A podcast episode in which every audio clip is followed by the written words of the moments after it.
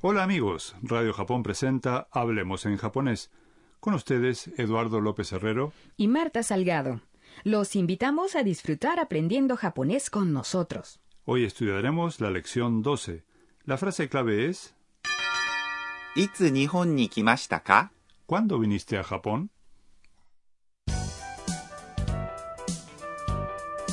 El personaje principal de nuestra historia es Ana, una estudiante tailandesa en Tokio.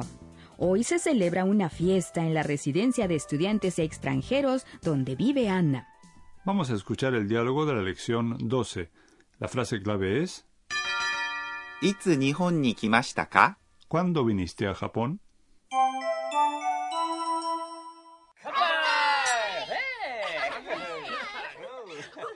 Rodrigo さんはいつ日本に来ましたか3月に来ました。もう日本の生活に慣れたえへへ、まあ、 Vamos a examinar el diálogo en detalle. Sakura le pregunta a Rodrigo. ロドリゴさんはいつ日本に来ましたか Rodrigo, ¿cuándo viniste a Japón? ロドリゴさん、 Es el nombre de Rodrigo con el título honorífico San. いつ Es ¿cuándo? 日本 Es Japón. に es una partícula que indica un lugar, un punto en el tiempo o una situación. Aquí indica un lugar, Japón. 来ました。 Es la conjugación en tiempo pasado del verbo 来ます。 venir. A continuación, か es una partícula interrogativa que se pronuncia en tono ascendente. いつ日本に来ましたか ¿Cuándo viniste a Japón? Esta es la frase clave de hoy. Rodrigo responde, 3月に来ました。 vine en marzo. 3月、 Es marzo. Consiste en el número 3 3 y 月、 que significa mes. Ni es una partícula que en este caso indica un punto en el tiempo. 来ました。 Es vine. Eduardo, ¿qué te parece si vemos también los demás meses del año? De acuerdo. Los nombres de los meses se forman añadiendo gatsu al número correspondiente. Vamos a memorizar los meses desde enero hasta diciembre. Enero, 1月、 febrero, 2月、 marzo, 3月、 abril, 4月、 mayo, 5月、 junio, 6月、 julio, 7月、 agosto, 8月、 septiembre, 9月、 octubre, 10月、 noviembre 11月、 y diciembre. 12月、 Ahora volvamos al diálogo. Sakura le pregunta a Rodrigo, もう日本の生活に慣れた ¿ya te acostumbraste a la vida en Japón? も es un adverbio que significa ya. Nihon es Japón. う、の、 Es una partícula que une sustantivos entre sí. 生活、 Es vida. De modo que 日本の生活、 significa la vida en Japón. Aquí la partícula に、 en Nihon no seikatsu ni indica una situación. Finalmente, 慣れた、 es la conjugación en tiempo pasado de 慣れます、 acostumbrarse. Oh, un momento, el pasado de naremas debería ser naremashita, ¿no? Es cierto, pero nareta es una manera más informal de decir. 慣れました、 Sakura emplea la versión informal porque se está dirigiendo a Rodrigo, que es menor que ella. Los verbos que terminan en ta como nareta se denominan verbos en forma ta.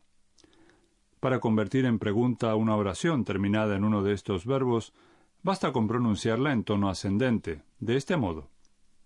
慣れた A continuación, Rodrigo contesta, ええまあ、 Sí, hasta cierto punto, ええ、 es sí.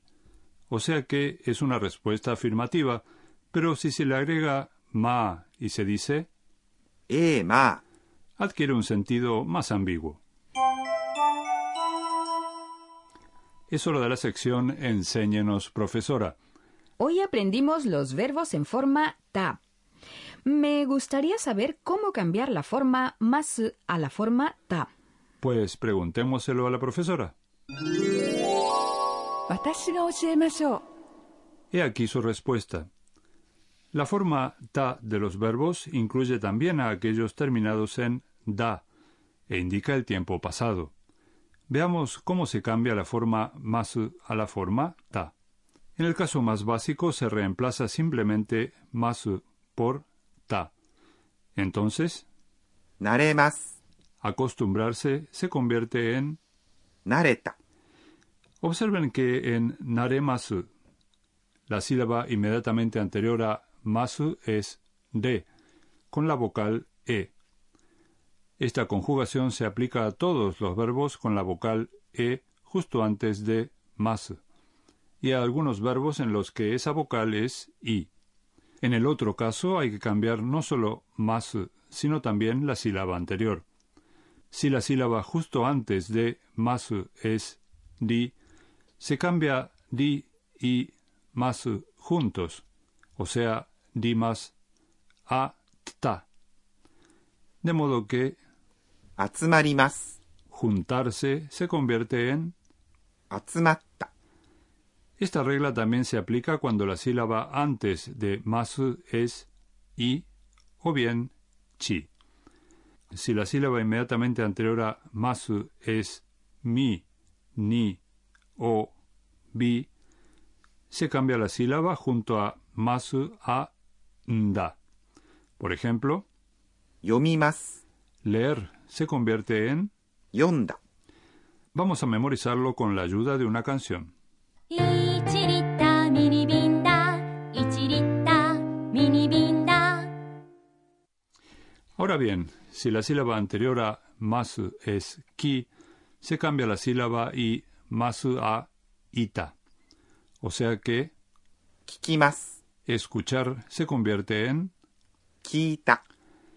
Si la sílaba antes de masu es gi, se cambia la sílaba y masu a ida. Por ejemplo, 急ぎます。 darse prisa se convierte en 急いだ。 Hay una sola excepción a esta regla, el verbo 行きます。 ir, que se convierte en 行った。 La canción para esta parte dice así. 聞いた聞いた言った聞いた聞いた言った En realidad los verbos en forma ta se componen de igual manera que los verbos en forma te que aprendimos en las lecciones 8 y 9. Basta con reemplazar te por ta y de por da. Hasta aquí la sección Enséñenos, profesora. A continuación, el rincón de las onomatopeyas.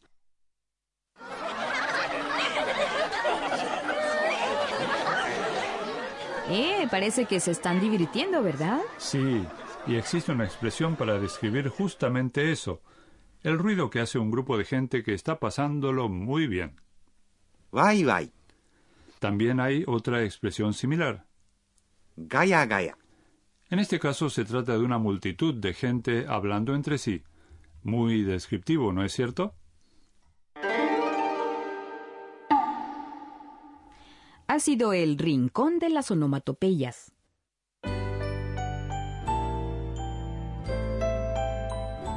Antes de despedirnos echaremos un vistazo al diario de Anna, en el que relata sus experiencias en Japón.